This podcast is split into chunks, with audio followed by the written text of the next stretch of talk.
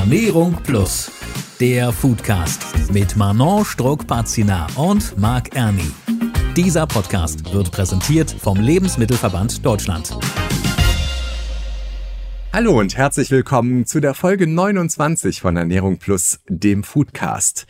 Manon und ich sind mittlerweile aus unseren jeweiligen Urlauben zurück. Die sind jetzt schon ein bisschen her und was mir dieses Jahr ganz besonders aufgefallen ist, ich habe ein bisschen darauf geachtet, auch im Hinblick auf diese Folge, wie viel Sachen eigentlich beim einem Urlaub am Buffet weggeschmissen werden. Also sprich, wir haben so einen klassischen All-Inclusive-Urlaub gemacht, da das übliche Buffet-Restaurant in Anführungszeichen. Und die hatten sogar tatsächlich jeden Tag auch so eine Übersicht, wie viel vom Vortag im Müll gelandet ist. Waren irgendwie so zwischen 30 und 60 Kilo pro Tag.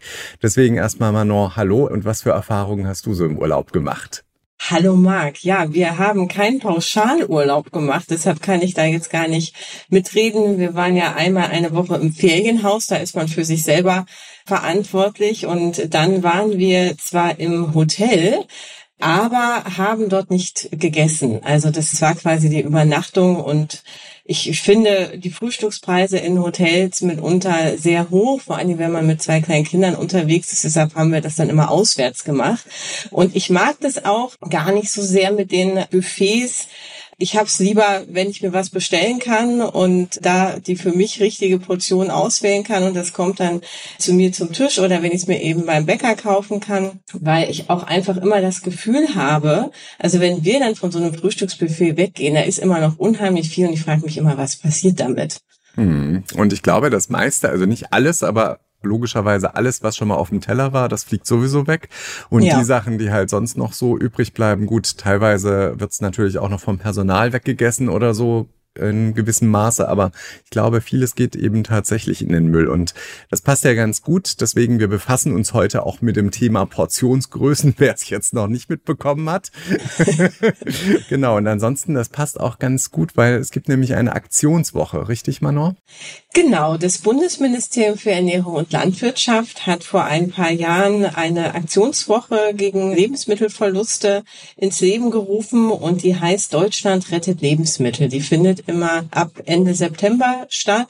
Und dieses Jahr ist das Motto Essen und Kochen nach Maß. Und da haben wir uns gedacht, Essen und Kochen nach Maß, Portionsgrößen, das passt. Hm, und deswegen haben wir uns natürlich auch wieder eine Expertin eingeladen. Die werden wir dann unter anderem fragen, wie groß so eine Portion eigentlich sein soll und was wir vielleicht auch alle tun können, um Lebensmittelverschwendung zu vermeiden. Und unsere Expertin heißt dieses Mal Dr. Marlies Gruber. Dr. Marlies Gruber ist Ernährungswissenschaftlerin, Fachjournalistin und Geschäftsführerin vom Forum Ernährung heute.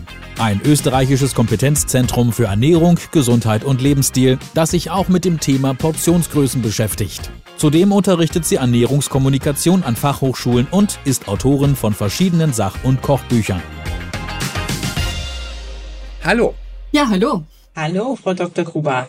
Ja, dann fangen wir doch direkt mal allgemein an. Warum befassen Sie sich eigentlich beruflich mit den richtigen Portionsgrößen?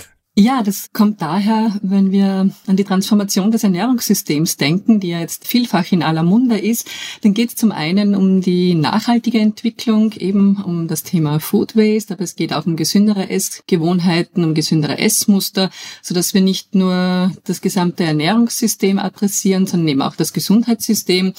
Und da haben wir zwei wesentliche Indikatoren, die immer herangezogen werden. Das eine ist eben die Rate an Übergewicht und Adipositas, die idealerweise nach unten gehen sollte. Und das andere ist auch die Rate an Food Waste, an verwendbaren Lebensmittelabfällen.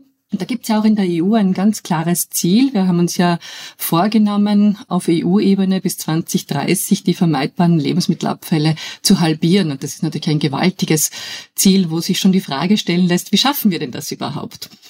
Und da gibt es eine Reihe von Maßnahmen und uns ist aufgefallen, dass eine Variable eigentlich kaum diskutiert wird und das ist die Portionsgröße. Und das ist insofern erstaunlich, weil die einfach auch in den letzten Jahrzehnten sind die Portionen immer größer geworden und desto größer die Portionen sind, desto mehr essen wir auf der einen Seite und wenn wir es nicht essen, dann schmeißen wir einfach mehr weg. Und was uns auch aufgefallen ist, dass gerade sehr anerkannte Organisationen wie die WHO, wie die OECD oder wie auch das McKinsey-Institut die Reduktion von Portionsgrößen als die Maßnahme bezeichnen, die den höchsten Impact hat, aber auch die kosteneffizienteste Maßnahme ist, gerade wenn wir die Reduktion von Adipositas und Übergewicht anstreben möchten. Und daher haben wir gedacht, es lohnt sich auf jeden Fall, sich dem Thema zu widmen und da genauer hinzuschauen. Wenn ich jetzt daran denke, auf der einen Seite möchte ich ja satt werden und ich möchte ja auch alle notwendigen Nährstoffe zu mir nehmen. Wie groß ist denn dann die ideale Portion? Ja, da müssen wir ein bisschen differenzieren. Ich glaube, auf der einen Seite geht es darum zu verstehen, welche Portionen werden empfohlen. Das heißt, wenn wir so die klassischen Ernährungsempfehlungen hernehmen und es heißt zwei Portionen Obst am Tag und drei Portionen Gemüse am Tag, dass wir dann wissen, wie viel ist denn da so eine Portion. Das wird meistens in den Empfehlungen angegeben mit Milligramm oder Milliliter und kaum jemand misst eigentlich dann seine Lebensmittel zu Hause auf der Waage ab oder im Messbecher ab. Da lohnt sich eher auf Alltagsgegenstände zurückzugehen und auf der einen Seite ist natürlich das Glas oder ein kleiner Becher. Aber was wir immer mit dabei haben, ist eigentlich unsere Hand und wenn wir da so schauen, es könnte eine Handvoll sein zum Beispiel und da kann man auch Empfehlungen dahingehend abgeben. Und das andere, wenn man an ideale Portionen in Summe denken, dann müssen wir ein bisschen mehr darüber nachdenken, was ist denn eigentlich ideal für uns gerade. Also gut, gutes Gefühl entwickeln, gut in sich selbst hineinhören, zu spüren, wann bin ich satt, wann habe ich Hunger. Ähm, heute kann eine Portion vielleicht größer ausfallen, weil ich gestern viel Sport getrieben habe und morgen ist sie vielleicht wieder kleiner. Das heißt, die individuelle, ideale Portion müssen wir eigentlich immer selbst finden. Aber es braucht natürlich auch ein Verständnis, was sozusagen eine standardisierte empfohlene Portion ist. Und wenn wir jetzt bei dem Beispiel eine Handvoll bleiben, das liest man ja auch immer mal wieder, lässt sich das eigentlich auf alles anwenden? Also das heißt, gibt's dann auch die halbe Hand von irgendwas oder muss es immer eine ganze Handvoll sein? Weil eine Handvoll Reis ist ja zum Beispiel was anderes als eine Handvoll Schokolade. Genau, da müssen wir einfach die unterschiedlichen Elemente unserer Hand nehmen. Manchmal sind es nur Finger, ja? Ja, genau. Manchmal sind es nur Finger. Also bei der Schokolade, das ist schon ein Beispiel, da nehmen wir den Zeigefinger. Ein so ein, ein Zeigefingerstück lang ist eigentlich eine Portion, die so für einmal Treatment gelten würde. Aber auch so ein Stück Käse wäre zum Beispiel so ein Zeigefinger lang oder wenn ich ein Käseblatt habe und ich roll's, dann bin ich wahrscheinlich auch ungefähr so auf einem Zeigefinger. Das wäre zum Beispiel eine Portion. Oder wenn ich denke an Butter, dann nehme ich so ungefähr eine Kuppe von, von dem Daumen. Oder wenn ich an Müsli denken würde oder an, an, Obststücke, dann ist es ungefähr so eine Faust groß. Wenn ich an Salat denke, dann sind es so zwei Hände voll. Also ich gebe die Hände aneinander und mache so wie ein kleines Schüsselchen. Dann ist das eine Portion. Und bei vielen Dingen, so wie eben beim Reis, dann ist es so eine Handvoll tatsächlich, das ist ungefähr die Portion, die ich eigentlich brauche. Oder auch bei Nüssen oder bei Trockenfrüchten habe ich so also eine kleine Handvoll. Und das kann ich ganz gut abschätzen, jederzeit. Ich habe jetzt gerade parallel immer meine Hände betrachtet und geschaut, wie groß ist mein Zeigefinger, meine Daumenkuppe etc. Jetzt haben Sie gerade gesagt, eine Portion Salat wäre zum Beispiel beide Hände. Aber man kennt ja diese Faustregel, fünf Portionen Obst und Gemüse, davon eigentlich drei das Gemüse, ist dann quasi eine Portion Salat zwei Portionen, weil es sind ja zwei Hände. Wie ist da die optimale Empfehlung? Also wovon sollte man wie viel Portionen essen, um wirklich sich ausgewogen zu ernähren? Ja, da müssen wir jetzt die ganze Ernährungspyramide durchdeklinieren. Aber ja, man realisiert auch, dass man eigentlich sehr viel Obst und Gemüse essen sollte, den Empfehlungen nach. Weil eine Portion Salat, Salat ist ja recht dünn und ist irgendwie auch zwischen den Blättern ja mehr Luft. Also da ist eine Portion wirklich so zwei Hände zusammengelegt, so eine Schüssel voll so dass man halt auf diese 200, 300 Gramm kommt. Und das wiegen wir natürlich nicht, aber das kommt so mit einer Schüssel ganz gut hin. Und auch bei restlichen Gemüse, ja, da sind wir so bei den zwei Händen voll. Beim Gemüse, beim Obst sagen wir ja, eine Handvoll, also nicht eine Handvoll, ein faustgroßer Apfel zum Beispiel und eine Handvoll Beeren könnte eine empfohlene Variante sein, um das Obst für einen Tag abzudecken. Dann hätten wir vier Portionen Getreide, man da sagt, schon den erwähnten Reis zum Beispiel mit einer Handvoll. Oder wenn ich eine Scheibe Brot wäre zum Beispiel so in der, in der Größe von einer Handfläche, fingerdick. und dann nehme ich vielleicht noch eine Faust Müsli, dann hätte ich meine vier Portionen Getreide beieinander. Und dann wird es natürlich, desto weiter wir raufkommen, desto weniger relevant wird auch die Handfläche. Wenn wir Milchprodukten schauen, wie gesagt, der Finger für den Käse wäre eine Variante. Bei Joghurt tun wir schon ein bisschen schwer, aber da haben wir ohnehin gute Abfüllmengen.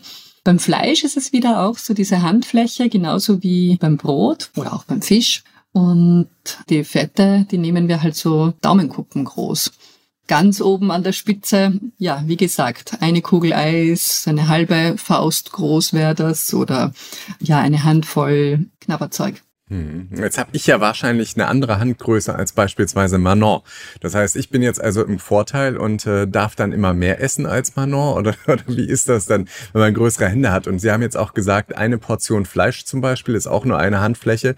Was ist denn dann, Sie sitzen ja in Österreich, wenn ich das richtig weiß, da gibt's ja immer diese Tellerschnitzel. Ist das dann gut? Das System mit, mit der Hand als Orientierungshilfe geht tatsächlich darauf zurück, dass wir unterschiedliche Bedürfnisse und, unterschiedlichen Bedarf haben. Wenn wir an Kinder denken, dann haben die einfach viel, viel kleinere Hände. Und dann wissen wir einfach, wenn die ihre Hände verwenden, dann haben die eigentlich eine ganz gute Relation, welche Mengen sie brauchen. Und in der Regel ist es ja auch so, dass Männer größere Hände haben als Frauen und generell ja auch einen höheren Energie- und Nährstoffbedarf haben. Das heißt, es könnte ein bisschen ausgleichen und angepasst sein. Gleichzeitig gibt es natürlich immer viele individuelle Unterschiede. Natürlich gibt es auch große Menschen, die eigentlich mehr brauchen, aber dafür kleinere Hände haben. Aber es ist ja auch mehr so eine Daumen mal Pi-Orientierung. Und zur zweiten Frage mit dem Schnitzel. Die Schnitzel in Österreich, die wirklich sehr viel über den Teller drüber hängen. Erstens, ja, sie sind zu groß. Zweitens, sie sind aber meistens auch wirklich sehr dünn geklopft. Also Sie hatten das ja gerade mit dem Alter schon mal kurz angesprochen. Kinder haben kleinere Hände und dann ist das ja auch quasi entscheidend, weil die brauchen ja auch weniger. Wie ist das denn bei älteren Menschen? Ich bin mir jetzt gerade wirklich nicht sicher, ob ältere Menschen, ob da die Hände dann auch kleiner werden, aber meistens haben die ja auch tatsächlich nicht so viel Appetit. Wie ist das da mit den Händen als Portionsgröße? Na, bei den älteren Menschen ist es tatsächlich wichtig, zu schauen, dass sie ausreichend essen und dass sie mehr noch eigentlich auf die Nährstoffdichte achten und mit zunehmendem Alter und je mehr chronische Erkrankungen mit dabei sind, auch auf die Energiedichte wieder achten. Also während wir vorher ja eigentlich mehr schauen sollten, dass wir vielleicht die Portionen ein bisschen rekalibrieren und nach unten gehen und schauen, dass sie nicht allzu energiedicht sind, weil wir einfach ganz viele Gelegenheiten haben zum Essen und weil wir gerne essen und weil wir in aller Regel meistens mehr essen, als wir brauchen dreht sich das natürlich beim zunehmenden Älterwerden immer mehr. Und da ist die Portionsgröße schon relevant, aber in vielen Fällen ändert sich's insofern, als dass man ohnehin öfter kleinere Portionen isst oder essen sollte, weil eben der Appetit geringer ist, weil eben auch das Schlucken vielleicht schwer fällt, weil der Magen vielleicht Probleme macht. Also da braucht's ohnehin ganz differenzierte Ansätze. Okay, da muss ja dann wahrscheinlich sowieso irgendwie der Arzt teilweise auch helfen und sagen, wie viel die essen dürfen von gewissen Sachen oder nicht. Aber oft steht ja zum Beispiel auch auf Verpackungen, wie viel oder wie groß eine Portion ist. Zum Beispiel bei Frühstückszerealien oder auch bei Süßigkeiten zum Beispiel. Wie werden denn da diese Angaben festgelegt und gibt es da irgendwelche Vorgaben? Im Grunde sollte im Rahmen der Lebensmittelinformationsverordnung die EU-Kommission hier Vorgaben zur Angabe von Portionsgrößen machen. Das steht derzeit noch aus. Deswegen finden wir jetzt auf den Etiketten von verpackten Produkten Portionsangaben, die mitunter von Hersteller zu Hersteller differieren. Aber es gibt auch Branchen, die haben sich auf Standards geeinigt. Zum Beispiel die alkoholfreien Erfrischungsgetränke, die haben sich EU-weit geeinigt, dass eine Portion 250 Milliliter ausmachen soll. Und die auch dann einheitlich immer auf allen Etiketten und allen Angaben drauf ist.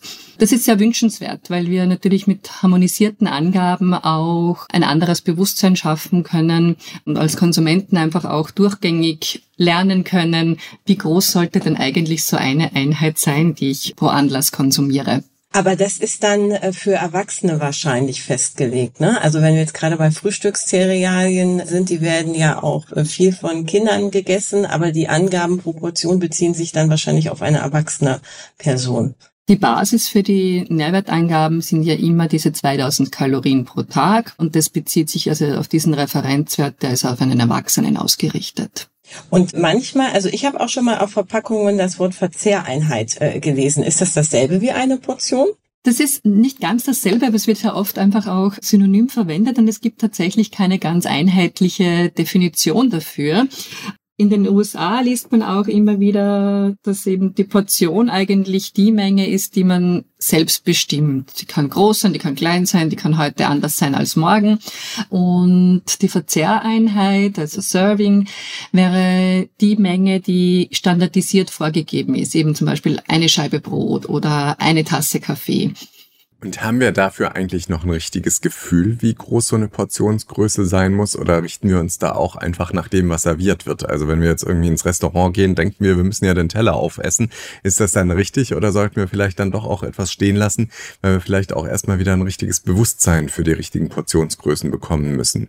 Das ist ein ganz wichtiger Punkt. Es sind in den letzten Jahrzehnten die Portionen ja immer größer geworden. Also gerade auch nochmal ein Beispiel aus den USA. Seit den 70er Jahren sind diese XX-Large-Portionen, haben sich verzehnfacht. Oder auch die Tellergrößen sind seit den 60er Jahren um ein Drittel größer geworden. Auch in Rezeptbüchern ist zu vermerken, dass einfach die Angaben, die Portionen immer größer werden. Und im Prinzip wären große Portionen kein Problem für den einzelnen Tag Tag. Aber was man sieht, ist, dass es einfach sehr, sehr schnell zur neuen Norm wird. Das heißt, wir nehmen sehr schnell an, das wäre jetzt eine normal große Portion und so viel würde ich brauchen, um wirklich satt zu werden. Das nennt man im Fachbegriff Portion Distortion das ist eigentlich das Thema, dass wir einfach sozusagen über die Jahrzehnte hin gelernt haben oder ein Gefühl entwickelt haben, dass wir viel mehr brauchen, als wir tatsächlich eigentlich brauchen. Und ein gutes Gefühl haben wir auch nicht, weil das zum einen ein bisschen evolutionär geprägt ist. Immer dann, wenn es zu essen gibt, glauben wir, wir müssen essen, weil wir könnten ja verhungern. Das ist immer noch in unserem Stammhirn wahrscheinlich eingetragen. Und diese Angst kriegen wir so schnell nicht los. Das heißt, wenn etwas da ist, ist, ist sozusagen der innere Befehl. Und dann gibt's auch genug Experimente, die zeigen, so dieses klassische Suppenexperiment, wo Probanden heimlich sozusagen von unten immer wieder Suppe nachgefüllt wurde. Das war die Interventionsgruppe und die Vergleichsgruppe hat halt einfach den normalen Suppenteller bekommen. Und man hat dann geschaut, wann haben denn diejenigen, denen nachgefüllt worden ist, aufgehört zu essen? Wie viel haben denn die mehr gegessen? Wir haben glatte 73 Prozent Prozent mehr Suppe gelöffelt, weil sie einfach nicht registriert haben, wann bin ich denn eigentlich satt und wann möchte ich denn aufhören. Und auch bei Sandwiches sieht man es, wenn größere Sandwiches angeboten werden, dann essen die Frauen auf jeden Fall ein Drittel mehr und die Männer fast bis zu 60 Prozent mehr. Das heißt, das Gefühl ist im Prinzip nicht sehr, sehr gut ausgeprägt. Und diesen Portion Size Effekt können wir uns natürlich auch umgekehrt zunutze machen, indem wir beginnen schon langsam wieder diese Norm nach unten zu drehen und, und so eine, ein, ein Downsizing sozusagen zu starten, weil Untersuchungen ja auch zeigen, dass wir mit 10 bis 20 Prozent weniger Kalorien durchaus gleich satt sind. Und haben Sie da einen ganz praktischen Tipp oder vielleicht auch mehrere, wie man für sich selber die angemessene Portionsgröße wieder finden kann und sich vielleicht nicht so darauf verlässt, was auf dem Teller liegt, sondern dann weiß, okay, das reicht mir jetzt. Ja, ich glaube, zum einen geht es ganz stark darum, das Essen wieder viel mehr als Lebenskunst zu zelebrieren und zu genießen und sich auch wirklich Zeit zu nehmen. Es braucht einfach Zeit, um, um sich satt zu fühlen. Dafür braucht man ungefähr 10 bis 20 Minuten. Das heißt, wenn wir uns selbst für diese Sättigung Zeit nehmen und langsam essen, bewusst hinschmecken, dann essen wir automatisch schon mal weniger. Das andere ist, wenn wir etwas haben, was mehr Textur hat, wenn wir mehr kauen müssen, dann brauchen wir erstens mehr Zeit, aber es scheint auch diese Sattheit einfach auch zu verstärken. Wenn wir etwas essen, was irgendwie komplexer ist, was äh, unterschiedliche Geschmacksnoten hat, was unterschiedliche Texturen hat, wo ich innerhalb von einem Bissen ein bisschen was Cremiges habe, aber auch ein bisschen etwas Grosses dabei habe oder unterschiedliche, ein bisschen Salz, süß, bitter, süß Varianten vereinen kann. Also wo ich einfach merke, da muss ich mich mehr konzentrieren, um wirklich zu hinzuschmecken und zu sagen, wow, das ist richtig gut. Auch dann fühle ich mich schneller satt, weil, weil ich einfach ganz anders gefordert bin und weil ich mich einfach ganz anders aufs Essen ein einlassen kann. Das sind so Dinge, die man natürlich auch immer wieder selber zu Hause auch probieren kann. Der wesentliche Punkt, glaube ich, ist, den Teller von vornherein einmal nicht zu überfüllen, sondern einfach mal gut, vielleicht auch wirklich mit den Händen zu überlegen, wie viel könnte denn eigentlich ausreichen. Nachschlag kann man sich ja meistens holen und dann einfach auch wirklich Zeit lassen und, und, und sich bewusst aufs Essen einlassen. Und wie kann uns dabei vielleicht auch die Lebensmittelindustrie vielleicht von vornherein helfen? Also was können die besser machen, um uns Verbraucherinnen und Verbraucher beim Thema Portionsgrößen auch entsprechend zu unterstützen? Ich glaube, ein wichtiger Punkt ist tatsächlich Bewusstseinsbildung, Aufklärung, wie groß ist eine Portion, auch darauf hinweisen, konsistent harmonisiert in den Branchen darauf hinweisen. Das andere ist, die Vielfalt an Gebindegrößen auf jeden Fall beibehalten werden sollte. Also, dass ich einfach den Konsumentinnen und Konsumenten die Chance gebe, je nach Situation auch die Größe auch wirklich zu finden, die gerade für den Moment auch passt. Und da finde ich es schon auch interessant, gerade vom Nachhaltigkeitsaspekt, dass kleinere Verpackungseinheiten werden ja oft weniger nachhaltig wahrgenommen. Da haben wir an der BOKU in Wien eine Studie gehabt, die ich sehr beeindruckend gefunden habe. Das ist mit einer Packung Frischkäse äh, analysiert worden. So eine Packung mit 150 Gramm in einer Plastikdose im Vergleich zu einzelfolierten Würfeln zu je 15 Gramm, 8 mal 15 Gramm. Welche Variante würde eher gekauft werden? Und die meisten würden natürlich glauben, sie müssen zur großen Packung greifen, weil das wäre doch nachhaltiger, dann spare ich mehr, mehr Verpackungsmüll.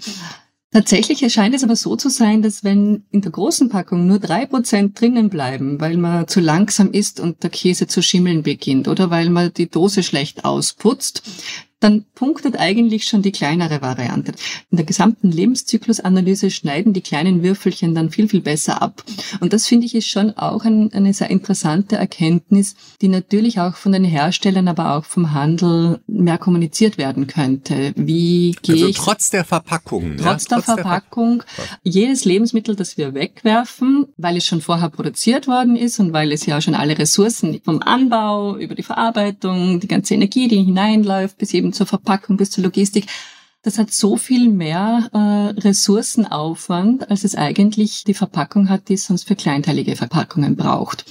Und da müssen wir, glaube ich, schon auch in unserem Konsum, in unserem Konsummuster klarer werden beim Nachdenken, wenn ich entscheide, kaufe ich fürs Wochenende Schinken bei der Frühstücke, weil ich denke, vielleicht esse ich doch den Schinken zum Frühstück am Samstag oder am Sonntag. Oder bin ich mir nicht sicher, ob ich tatsächlich zu Hause frühstücke oder irgendwo in einem Café brunchen gehe. Und sobald ich mir nicht sicher bin, ist es natürlich klüger zu sagen, ich nehme trotzdem die verpackte Variante weil die einfach dann trotzdem vielleicht bis zum nächsten Wochenende oder über die Woche auf jeden Fall hält. Das heißt, da können wir über die Verpackungen auch relativ viel lernen, wie wir Lebensmittelabfälle einsparen können. Ja, Lebensmittelverluste war jetzt das Stichwort. Das ist ja in Restaurants eigentlich noch ausgeprägter als bei verpackten Lebensmitteln, weil im Restaurant, wie Sie sagen, da ist das Lebensmittel wurde ja schon zubereitet, das liegt dann auf dem Teller. Wenn ich das dann nicht esse, äh, dann muss es weggeworfen werden. Was können denn Restaurants dazu beitragen in Sachen Portionsgrößen, um diese Lebensmittelverluste einzudämmen? Welche Strategien könnten da entwickelt werden? Ich denke, manche haben das ja schon sehr gut. Die bieten einfach auch unterschiedliche Größen an. Also so wie, wie wir Kleidung nach Small, Medium, Large kaufen, kann man ja auch bei der Speisekarte oft in kleinere und größere Portionen bestellen. Das ist ein Weg, der, glaube ich, äh, sinnvoll wäre, um einfach schon bei den Gästen zu signalisieren, du kannst auch eine Hauptspeise in der kleineren Portion haben. Das andere scheint so zu sein, dass tatsächlich, das ist zwar unbeliebt und verstehe ich auch, dass es schwierig zum Durchsetzen ist, aber doch auch Signale hingibt zu den Gästen, wenn ich ungefähr Kalorienangaben auf der Speisekarte oder generell bei Produkten drauf habe, dass ich einfach so eine Erwartungshaltung habe, wie satt bin ich denn danach? Ne? Also auch das dürfte ein Signal sein, um einfach mal so im Vorfeld abzuschätzen, wie viel werde ich denn essen wollen? Das sind zumindestens Daten, die wir auch von der BOKU in Wien erhalten gehabt haben. Was wir aber auch sehen, dass es gar nicht so sehr die normalen Restaurants sind, wo am meisten weggeschmissen wird, sondern am meisten scheinen tatsächlich die Caterer Probleme zu haben, weil sie eben auch noch viel schwerer im Vorfeld abschätzen können, wie viel wird denn wovon gegessen, wer sind denn eigentlich die Gäste. Und in speziellen nicht nur die normalen Caterer, sondern vor allem das Schulcatering. Auch da gibt's Analysen, wo wir gerade in Wien gesehen haben, es werden für Kinder im Durchschnitt 600 Gramm Mittagessen geliefert, aber gerade mal nur 250 Gramm gegessen. Das liegt nicht nur an den Portionsgrößen, das ist natürlich auch verbunden damit, dass äh, Kinder immer wieder äh, nicht da sind, krank sind, bei einer Exkursion sind oder irgendwelche anderen Aktivitäten haben oder weil einfach auch die Umgebung nicht stimmt. Also wenn wir äh, sehen, dass wir unter Stress essen sollten, dann isst man natürlich viel, viel weniger. Das heißt, die Kinder, die in der Schulkantine auf Knall und Fall jetzt in zehn Minuten etwas runterwürgen müssten, dann bleibt natürlich mehr liegen. Auch das ist ein, ein Punkt, um, um zu schauen, wie kann ich dann das, was da ist, vor allem einfach auch gut an die Kinder weitergeben. Und das andere ist, da hat man in dem Experiment oder in diesem Projekt dann die Standardgröße um 20 bis 25 Prozent reduziert von so einem Schulmahlzeit und hat damit im Vergleich zur ausgegebenen Menge die vermeidbaren Lebensmittelabfälle um 60 Prozent reduzieren können. Das heißt, das ist schon ein großer Hebel, der vor allem schon mal im Angebot liegt. Mhm. Okay, und damit kommen wir dann wieder, glaube ich, direkt in den privaten Bereich. Da haben Sie uns ja auch schon ein paar Tipps gegeben, was wir da machen können. Eben vielleicht doch auch mal die kleineren, verpackteren Sachen zu kaufen, um dann eben nicht so viel am Ende wegzuschmeißen. Aber was können wir denn sonst noch machen? Haben Sie da vielleicht irgendwelche Einkaufstipps, dass am Ende weniger in der Tonne landet? Ne, das sind klassische Tipps von der Einkaufsliste, dass man halt wirklich das kauft, was man braucht, dass man natürlich auch im Kühlschrank gut im Management hält und so First In, First Out System ein bisschen etabliert, dass wir lernen, mit dem Mindesthaltbarkeitsdatum umzugehen, dass man einfach schaut, riecht, schmeckt, das Lebensmittel einmal prüft, bevor man es unangeschaut schon in die Mülltonne wirft. Ich glaube, das sind ganz wesentliche Dinge, wie man schon einmal einen großen Teil dessen, was bis dato dann in der Tonne landet, einmal abwenden kann. Und dann geht es natürlich auch noch um Kompetenzen, einfach zu schauen, sei es, man hat im Kopf oder man nützt eine App dafür. Was kann ich denn mit den Resten, die gerade da sind, auch noch tun? Was kann ich denn an neuen Speisen entwickeln oder neuen Gerichten lernen, weil ich gerade noch drei Zutaten da, habe? Auch das ist eine Variante, wie ich zu Hause einfach ganz gut damit umgehen kann. Und dann ist es natürlich auch noch konservieren, rechtzeitig einfrieren, gut verarbeiten, gegebenenfalls den Nachbarn schenken. Wenn wir jetzt äh, Richtung Zukunft denken, Sie haben gerade das Stichwort App gesagt, also dass man mit Apps auch äh, schauen kann, was kann ich aus dem, was ich noch zu Hause habe, kochen. Eben beim Thema äh, Schulcatering, da fiel das Stichwort, die Portionen wurden reduziert. Da steht ja auch ganz viel Digitalisierung dahinter, mit der man arbeitet. Wenn, wenn ich jetzt an die Schule meiner Tochter denke, da wählen wir quasi im Vorfeld schon aus, was die Kinder essen. Also die haben quasi nicht dieses Buffet, wie man das vielleicht aus einer Mensa kennt, sondern man muss es vorher auswählen und dann bekommen die genau dieses Essen. Das geht ja auch schon so in die Richtung, um Verluste zu vermeiden. Was kann in Zukunft vielleicht die künstliche Intelligenz noch dazu beitragen, Lebensmittelverluste zu verringern? Na, das wird wahrscheinlich ganz stark davon abhängen, wie wir die künstliche Intelligenz, mit welchen Informationen wir sie füttern. Da geht sicherlich gerade bei Catering, bei Restaurantplanungen, kann ich mir vorstellen, dass es einfach äh, ein gutes Datenmanagement sehr, sehr hilfreich sein wird und auch Abgleichung, Prognosen, vielleicht auch Muster entwickelt, an welchen Tagen unterschiedliche Mengen gegessen werden, weil einfach Analysen schneller getroffen werden können. Für den Einzelnen allerdings glaube ich, also für zu Hause bleibt schon unser Körper das beste Sensorium.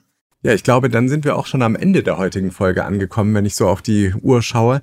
Manon, was hast du denn heute mitgenommen aus dieser Folge zum Thema Portionsgrößen? Ich habe auf jeden Fall mitgenommen, dass ich jetzt immer meine Hände anschaue, wenn ich Schokolade vor mir sehe oder auch Weintrauben und all die leckeren Dinge, die ich gerne esse. Käse. Käse, das hat mich ein bisschen traurig gemacht, wie wenig eine Portion Käse ist. Das muss ich jetzt mal zugeben, weil ich ein großer Käseliebhaber bin.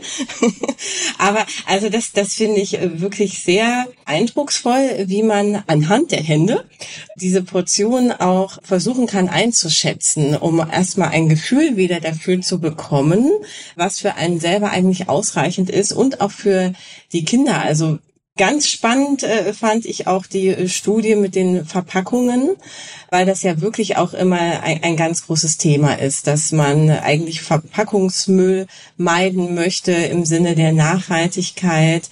Aber klar, so ein nicht ausgekratzter Frischkäsebecher, das Lebensmittel, was dann weggeworfen wird, hat natürlich durchaus auch äh, seinen Ressourcenverbrauch und eben nicht nur die Verpackung. Also da finde ich, sollten wir wirklich alle nochmal nachdenken und unser Einkaufsverhalten auch dementsprechend mal überprüfen. Ich glaube, das ist wirklich so eine Bewegung, dass man auch darauf achtet und vielleicht auch dazu neigt, auch eher unverpackt zu äh, kaufen und dann aber eben nicht im Blick hat, wie vielleicht die nächsten Tage aussehen. Also also man muss mehr auf seinen Körper hören, man muss sich mehr bewusst machen, wie der eigene Lebensstil ist, wie man sich ernähren möchte, wie man leben möchte. Das trägt schon sehr viel dazu bei, um Lebensmittelverluste im End zu vermeiden, aber auch um selber nicht zu viel Kalorien zu sich zu nehmen, als man eigentlich braucht. Und deshalb fand ich das heute sehr interessant. Vielen Dank. Sehr gerne, hat super Spaß gemacht. Ich habe heute auch viel gelernt, vor allem auch das Thema mit der Schokolade, was da die richtige Menge ist. Und gut, zum anderen, es gibt da noch so manch andere Sachen, keine Ahnung, wenn man Kartoffelchips aufmacht, ist wahrscheinlich schwierig, irgendwie da die richtige Portionsgröße einzuhalten. Wie halten Sie das, Frau Dr. Gruber, noch zum Abschluss? Mit den Kartoffelchips? Wie wissen Sie, wann es stoppt? Und halten Sie das, sich daran? Die, die nehme ich tatsächlich in eine eigene kleine Schüssel heraus. Und dann, ja, da bin ich, glaube ich, wenig repräsentativ. Okay, ich sehe schon, Sie sind da sehr diszipliniert. Alles klar. Gut. Dann sage ich auch nochmal vielen lieben Dank. Und Manon, wir hören uns dann wieder Ende Oktober, dann mit einem neuen Thema. Genau, wir hören uns Ende Oktober, dann sind schon wieder Ferien. Also zumindest in Berlin sind dann schon wieder Ferien. Herbstferien, unglaublich. Genau. Und bis dahin erstmal schöne Herbsttage. Tschüss. Tschüss. Tschüss. Ernährung Plus, der Foodcast. Immer am letzten Mittwoch im Monat neu. Dieser Podcast wird präsentiert vom Lebensmittelverband Deutschland. Alle Folgen bei podnews.de und allen wichtigen Podcast-Portalen und Streamingdiensten.